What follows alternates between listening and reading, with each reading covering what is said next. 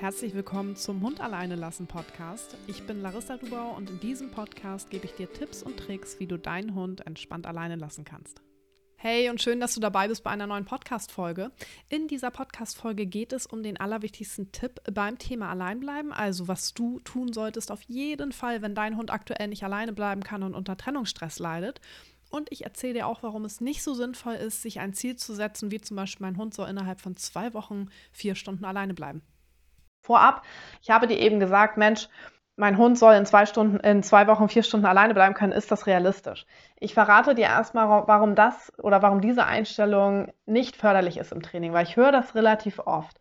Bei mir melden sich relativ oft Menschen, zum Glück überwiegend Menschen, die da sehr realistisch reingehen, aber manchmal auch Menschen, die sagen so, ja, ich war jetzt die ganze Zeit zu Hause während Corona und ich habe das meinem Hund nicht richtig beigebracht.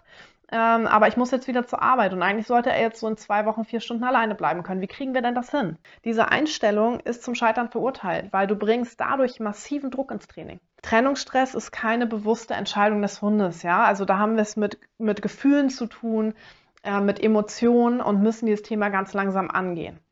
Das heißt, der Hund hat Stress, der Hund hat Angst, der entscheidet sich nicht bewusst dafür und wir können ihn, ihm nur zeigen, dass das ähm, Alleinbleiben in Ordnung ist, indem wir die ganze Sache auch eben entspannt und verständnisvoll angehen.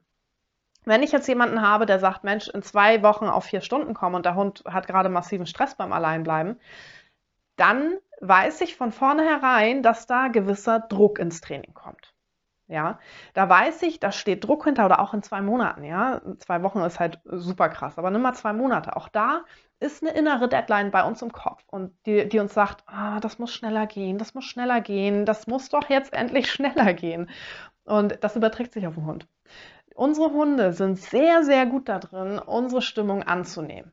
Und das Beste, was du tun kannst, ist vor dem Training und während des Trainings dich selbst in die Entspannung bringen, damit du deinem Hund zeigst, hey, ich bin super entspannt, du kannst super entspannt sein.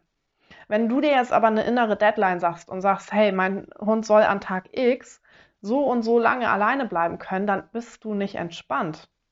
Dann bist du verzweifelt jedes Mal, wenn der Hund es nicht schafft und jedes Mal, wenn dein Hund eben auch die Zielzeit, also die Zeit, die du in dem Training erreichen möchtest, nicht erreichst. Und dann versuchst du zu pushen und dann versuchst du Druck rein zu, oder dann, dann gibst du Druck rein. Und das überträgt sich auf den Hund. Und wie soll dein Hund entspannt bleiben, wenn er merkt, dass du total angespannt bist? Das funktioniert nicht. Deshalb mein größter und mein aller, aller, aller wichtigster Tipp im Training ist zum einen, lasse deinen Hund nicht mehr alleine außerhalb des Trainings. Warum, sage ich dir gleich. Und zum Zweiten, um das zu gewährleisten und um auch zu gewährleisten, dass du eben nicht diese Deadline im Kopf hast, suche dir ein Backup. Ja? Suche jemanden, der, dein Hund, der auf deinen Hund aufpassen kann. kann. Ähm, suche dir eine Hundetagesstätte, suche Hundesitter. Ich verlinke dir hier unten mal ein paar Plattformen, wo du auch dich mal nach Hundesittern umschauen kannst. Das ist zum Beispiel das, äh, die Plattform www.nebenan.de. Da haben viele aus meiner Community sehr gute Erfahrungen gemacht. Ähm, das ist Leinentausch, ich glaube Hundeliebe oder Leinenliebe.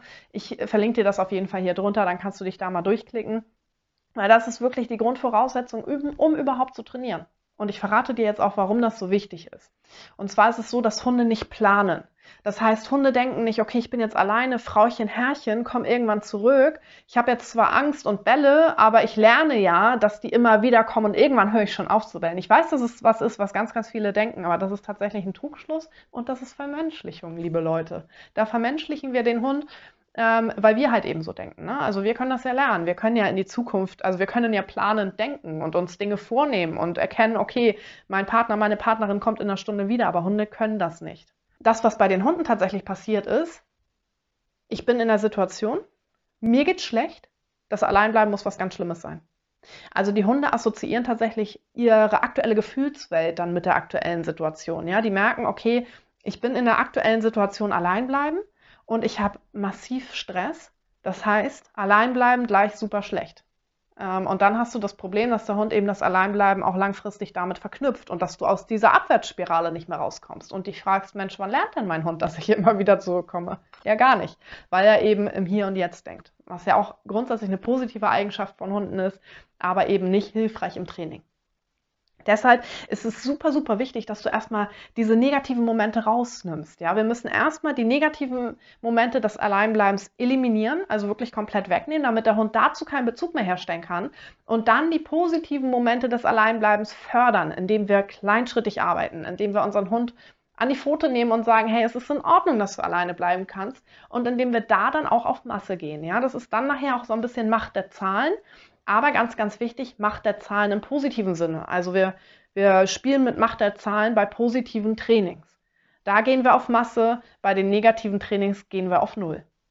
Und deshalb ist es eben so wichtig, dass du deinen Hund außerhalb des Trainings nicht mehr alleine lässt, damit er eben diese Verknüpfung nicht mehr herstellen kann. Weil sonst stärkt das immer wieder diese negative Verknüpfung. Du musst dir das im Gehirn so vorstellen, das ist eine Autobahn, die sich da gebildet hat. Dein Hund weiß, allein bleiben schlecht zack, fährt da mit 200 Sachen drüber. Das ist eine, eine Verknüpfung im Gehirn, die ist extrem gut ausgeprägt bei deinem Hund. Wir wollen jetzt eine neue Verknüpfung bauen, nämlich allein bleiben, gleich super, total entspannt. Die ist aber noch nicht ausgebaut. Das heißt, hier dürfen wir Puffer, äh, hier dürfen wir Input reingeben. Und die fahren wir nicht mehr. Die wird abgerissen, die Autobahn. Ja, aber es dauert halt ein bisschen seine Zeit. Ähm, ist halt aber wirklich ganz, ganz wichtig. Und deshalb ähm, gebe ich dir hier unten mal ähm, Ressourcen an die Hand, äh, ein paar Links an die Hand, wo du dich einfach mal darum kümmern kannst und ähm, wo du eben für ein Backup sorgen kannst.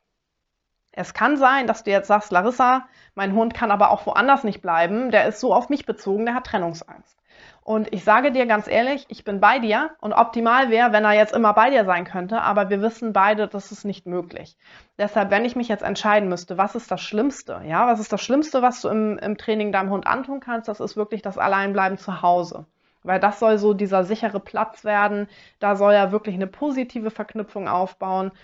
Ähm, natürlich ist es nicht optimal, wenn er bei Menschen bleibt und dort Stress hat, weil das generell den Stresspegel des Hundes wieder steigen lässt.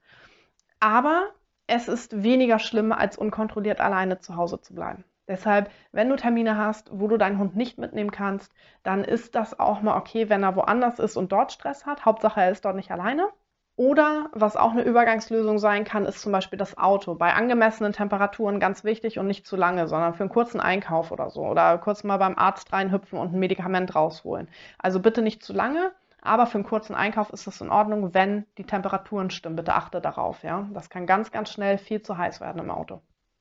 Ich hoffe, das hat dir geholfen. Ich weiß wirklich, dass es am Anfang sich anfühlt, wie was erzählt die da eigentlich? Das ist nicht möglich, den Hund nicht alleine zu lassen. Aber ich sage dir, es ist möglich. Es finden sich Lösungen. Schau einfach mal in deiner Umgebung, schau dir die Links an, frag Familie und Freunde, ja.